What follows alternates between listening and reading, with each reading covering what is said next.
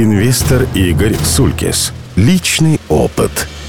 13 ошибок начинающего инвестора. Бизнес живет циклами – в том числе циклами интереса к тем или иным темам и нишам. Сейчас мы наблюдаем очередной, и поверьте, он не первый, всплеск интереса к венчурному инвестированию. Венчур в моде. О нем говорят политики, крупные предприниматели, чиновники. Если честно, самое время пугаться. Блокчейн и ICO уже подостыли, но искусственный интеллект, электроавтомобили, препараты для продления жизни – все это в тренде. Это так прекрасно, так перспективно и так доходно, что руки инвесторов из металлургии, девелопмента или нефтянки так и тянутся к кошелькам кошелькам. Но, к сожалению, венчурный рынок для большинства непрофильных игроков – это кладбище капиталов. За каждым даже опытным инвестором тянется шлейф больших и малых ошибок. Рано или поздно ты начинаешь их систематизировать, хотя бы с целью не повторять самому. Я проделал эту работу, если честно, я хотел сначала проанализировать собственные ошибки, а потом добавить разбор чужих. Но после того, как я выписал 13 своих, решил, что пока достаточно. К чужим перейдем позже. А пока хит сезона – 13 косяков из репертуара венчурного инвестора путаница в ролях. Речь идет о ролях предпринимателя и инвестора. Казалось бы, очевидно, что роли предпринимателя и инвестора существенно отличаются. Тем не менее, предприниматели часто наступают на грабли. Потратив годы на достижение успеха в своей нише, они думают, что так же легко и глубоко могут понять любой другой проект. Это заблуждение. Во-первых, как предприниматель вы знаете детали, а в чужом проекте вы видите только общие черты. Более того, возможно, что и команда проекта не видит этих деталей. Во-вторых, как предприниматель, вы принимаете решение несете ответственность за операционную деятельность. А как инвестор, вы можете лишь в некоторой степени влиять на команду проекта. Если команда допускает ошибки, то с большой вероятностью вы не сможете их исправить. Предприниматель, инвестирующий в чужой проект, в этот момент становится в каком-то смысле совершенно другим человеком. Ему нужен другой опыт, у него новый функционал, у него другая психология поведения. Тот, кто это понимает и помнит, имеет шанс снизить риск потерь капитала. Тот, кто забывает и не считает значимым, только случайно не потеряет средства. Продолжаю заметки об особенностях инвестирования и 13 ошибках, сопровождающих этот процесс. Поговорим о том, как важно понимать стадию жизненного цикла проекта, в который вы инвестируете. Если это достаточно зрелое предприятие, то там есть что аудировать в классическом смысле. К вашим услугам бухгалтерская и налоговая отчетность, финансовая модель и бизнес-план, юридическая чистота сделок, стратегия развития, достигнутые результаты и многое другое. Это уровень работы фондов прямых инвестиций. Если же вы инвестируете в стартап, то обычный анализ проекта нам крайне мало поможет. То есть либо негативное мнение о хорошем проекте, либо наоборот позитивное о весьма слабом. Но узнаете вы об этом, конечно, позже. Это связано с тем, что на этапе стартапа ни рыночная ниша, ни показатели, ни модель не являются надежными и завершенными. Все в лучшем случае в стадии тестирования. И проверять поэтому нужно даже не столько идею, сколько команду ее реализаторов, их опыт, знания, энтузиазм. Потому что с большой вероятностью по ходу жизни и рыночная ниша, и продукт будут другими, совершенно не теми, что вам презентуют на старте. А вот сильная команда останется. И поэтому опытный инвестор дает свои средства сильной команде, а не сильной идее. Хотя и сильная идея лишней не будет. Далее размышляем и сочувствуем инвесторам, которые вкладываются в отрасль, в которой ни сами инвесторы, ни их партнеры не обладают глубокой компетенцией. Очевидный кейс – биотек. В этом вообще мало кто понимает, особенно в деталях. Я как-то работал с биологами, которые создали новую технологию производства известного лекарственного препарата. В нашем случае это была лидаза. Более того, они получили лекарство с меньшим количеством примесей, то есть с меньшей вероятностью побочных эффектов и осложнений. Одна беда. В 1992 году мы не знали, что препарат, произведенный новым способом, нуждается в повторных испытаниях. А это годы и огромные деньги. Гораздо большие, чем были потрачены на новую разработку. В команде были отличные биологи, но не было ни одного специалиста с пониманием реального процесса запуска лекарственных препаратов в производство. Стыдно рассказывать, как на нас смотрели на заводе медицинских препаратов, когда мы пришли внедрять свою разработку. Добрый главный инженер устроил нам лекцию о производстве лекарств, экскурсию по заводу и закрыл проект. Сегодня этот случай выглядит смешным, но в той или иной форме аналогичную ошибку делают многие инвесторы. Обратим внимание на такую важную штуку, как недооценка затрат на упаковку и продвижение продукта. В начале 90-х группа Нейрокомп, объединявшая усилия сотрудников вычислительного центра Академии наук, Института биофизики и ряда других научных и учебных заведений Красноярска, сделала первый в мире коммерческий нейроимитатор. Это столь модный нынче искусственный интеллект. Но мы не имели достаточного опыта в коммерческом программировании и не учли, что денег на удобный интерфейс и продвижение необходимо в десятки раз больше, чем было проинвестировано в саму разработку. К сожалению, сильные математики только случайно могут быть сильными маркетологами. В попытках заработать мы достигли вершин изобретательности, обучили нейросеть предсказывать успешность брака и пытались продавать молодым людям анкеты, которые затем обрабатывала наша система и давала паре прогноз перспективности создания семьи. Результат понятен. Продажи у наших нейросистем были, деньги поступали, но их было категорически меньше, чем требовалось для массового внедрения. Этот же пример иллюстрирует косяк номер пять. Инвестиции в слишком передовой проект – Проект выглядит сногсшибательно перспективно. Работает не просто на уровне идеи, а уже как готовый продукт. Но рынок еще очень узок, массовый потребитель отсутствует, продавать некому. Продукт остается скорее научным или технологическим. Пример – наш же нейрокомпьютер из косяка 4. Да, думаю, что каждый может вспомнить продукцию самых серьезных фирм, типа наладонников Microsoft, не ставших ни смартфоном, ни планшетником. Как определить до полновесного запуска продукта, если под него рынок? К сожалению, я не знаю адекватного способа, и честный ответ – это неизбежный риск. Повезло тому, кто смог сделать продукт накануне появления волны спроса. И либо ее оседлал, либо создал. Я без шуток думаю, что это вопрос везения. Как можно помочь везению? Надо чрезвычайно критично относиться к затратам времени и средств для создания прототипа. Надо учиться тестировать гипотезы максимально дешево. Скажем, грубое и четкое «нет» перфекционизму. Не нужно делать конфетку. Нужно сделать простой продукт с минимальными опциями, лишь бы ключевую функцию потребитель смог примерить и дать фидбэк. А уже после этого можно или функционал доводить до ума, либо новую гипотезу изобретать.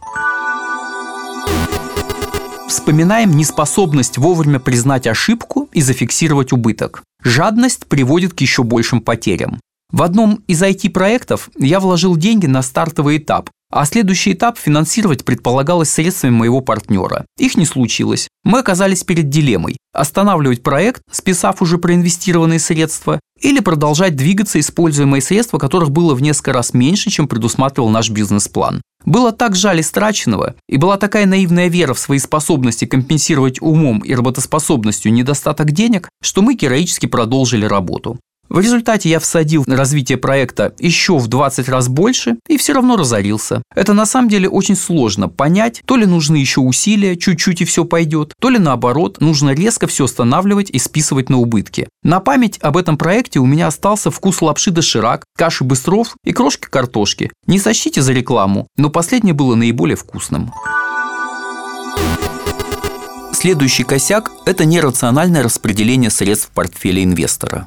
Слишком высокая доля рискованных инвестиций. В моем портфеле венчурных инвестиций около 40%, и это чудовищно много. Это не от здоровой головы, если честно. Обычно для инвестора, а не для предпринимателя, нормальным является 5-10% от всех активов, лучше 5. Чтобы даже если все мимо кассы, то существенных потерь для семейного капитала нет. А если очень удачно, то эти 5% обеспечат заметный прирост общего капитала. У будущего инвестора может возникнуть вопрос, а что же делать, если капитал мал? Ответ банален – не инвестировать в высокорискованные венчурные проекты, а зарабатывать. Имеющиеся ресурсы на этот период можно разместить относительно консервативно. Человечество наплодило много различных инструментов, от фондов акций до недвижимости. Интересующийся человек способен быстро найти консультантов в банках и управляющих компаниях. Главное, к их рекомендациям надо относиться достаточно критично. Но это совершенно другая тема, а мы ведь про ошибки венчурного инвестирования говорим. А по мере роста капитала можно рассматривать рискованные инвестиционные возможности, но ровно в указанных рамках. Терпение и еще раз терпение. Поговорим о некритичности к источникам собственного успеха. Такое тоже бывает. Случайно повезло, и инвестор думает, что он крут. Успешная сделка, хороший экзит – это, конечно, прекрасно, но в какой степени это заслуга инвестора? В какой степени приросли его опыт, знания? Стал ли он специалистом в инвестировании? Если начнет гнать лошадей, резко увеличив масштабы вложений, то может и влететь. Приведу пример не из венчурного бизнеса, а из операций на фондовом рынке. Когда я пошел на этот рынок, то мой банкир надеялся, а самое обидное, что говорил это вслух, что я проиграю и успокоюсь. Я хорошо заработал, увеличил позиции кратно, а на второй год был незафиксированный убыток, нервы, злость. На третий год рынок подрос, я вышел без убытка и закрыл счет. Понял, что это не мое. Я понимаю устройство фондового рынка. Имею некоторый опыт, но никогда не оцениваю себя как знатока. Если и буду на нем работать, то только доверив управление тем, кто успешно съел на этом рынке собаку и не одну. Точно так же устроен и венчурный рынок. Люди тратят годы, а то и десятилетия, чтобы разобраться в нюансах, наработать чуйку на перспективные команды, на интересные проекты.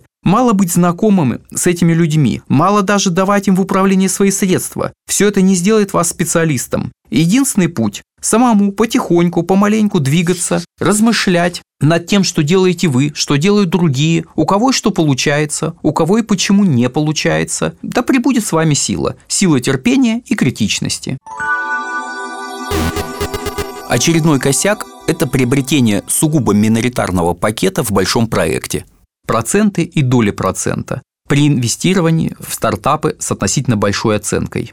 Это условная ошибка. Вы можете отлично заработать, так как справедливо считаете, что большая оценка – это большая степень готовности проекта и меньшая вероятность ошибок, банкротства и тому подобное. Но вы ни на что при этом не влияете, даже в совет директоров не входите. Если корабль идет не туда, то вы заложник его команды. Если вам хочется оказывать хоть какое-то воздействие на события, то такие инвестиции – это ошибка. У меня такие инвестиции в паре проектов. И даже если я выйду с плюсом, то я считаю вхождение в них ошибкой. Не буду и говорить, что я подумаю и скажу об этих инвестициях, если плюса там не будет. Если готов быть таким миноритарием, так уж купи пакет акций голубых фишек или индексный фонд. По крайней мере, ликвидность мгновенная. Одноходность может оказаться не меньше. В качестве дисклеймера. Автор выражает свое личное мнение и признает, что могут быть вполне успешные инвесторы, которые, наоборот, только такими инвестициями в маленькие пакеты довольно зрелых компаний и промышляют. Бог им в помощь. Лично мне эта стратегия не близка.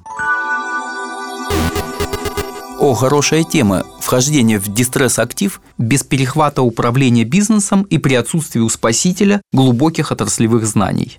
У проекта проблемы, как правило, нет ликвидности из-за ошибок в планировании, производстве, маркетинге, да бог знает в чем еще. В компанию можно войти очень дешево, а как только проблема решена, то вложение сразу выросло в оценке. Гладко было на бумаге. Тут нужно задуматься, что стрессовая ситуация в бизнесе не случайно возникла. Это следствие каких-то ошибок. В стартапах, как правило, это прямое свидетельство некомпетентности команды. И то, что вашими деньгами пожар был потушен, не значит, что он не случится еще раз или не раз. И будет ли у вас готовность и возможность снова тушить? Я думаю, что входить в дистресс-активы можно, но это надо делать, если вы предприниматель, и возьмете актив себе, зная в нюансах, что и как вы будете делать. Если же вы классический инвестор, то вы, вероятно, просто продляете агонию некомпетентным людям.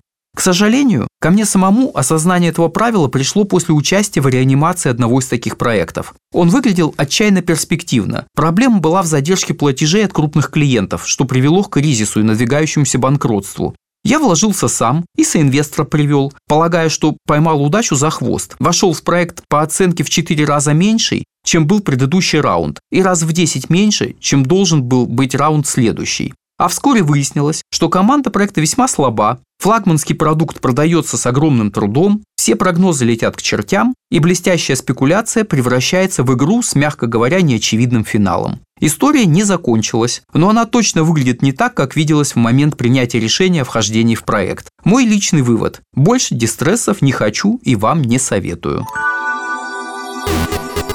Риски новых рынков при попытке тиражировать свой успешный опыт. Часто кажется, что есть очень перспективные идеи с относительно малым риском. Хорошо знаем технологию, она отлично работает здесь, переносим ее на новый, гораздо больший по масштабу рынок и в дамках. Мы так делали, когда ставили платежные терминалы в Индии. Водные были прекрасные. К этому моменту в России терминалы для платежей за сотовую связь были широко распространены. Огромное число людей пользовалось этим понятным сервисом. Мой друг владел сетью таких терминалов и отлично понимал, как этот бизнес работает. А в Индии использовали скретч-карты и какие-то совсем кривые технологии. Прекрасная возможность обогатиться возникла, когда Киви запустила в Индии систему платежей. И компании был нужен розничный оператор, который бы расставил терминалы по всей стране. Мы не упустили свой шанс и влетели. Если кратко, то качественно другой уровень бедности и бизнес-культуры сделал использование технологий гораздо менее эффективным. С каждым новым установленным терминалом мы только наращивали убытки. Можно ли было все это понять на входе? Черт его знает.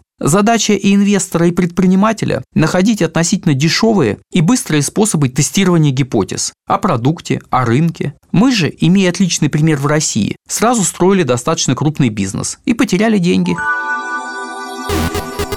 Очень важная тема – неадекватные партнеры по бизнесу. Понятно, что под словом «неадекватные» подразумеваются не сумасшедшие, а просто те, кто неадекватен роли, которую на себе тащит. Способ спасения – тщательный анализ и обсуждение с фиксацией на бумаге в виде акционерного соглашения или его аналога. Чем более тщательно обсуждается, кто и что будет делать, как это делал раньше, что делать, если не сможет выполнить взятые на себя обязательства, тем меньше шансов на неравный брак. К счастью, у меня самого не было такой ошибки, но частотно с этим люди сталкиваются. Хорошо, если кривое партнерство сводится только к потере денег. Хуже, если доходит до уголовки, наездов и так далее.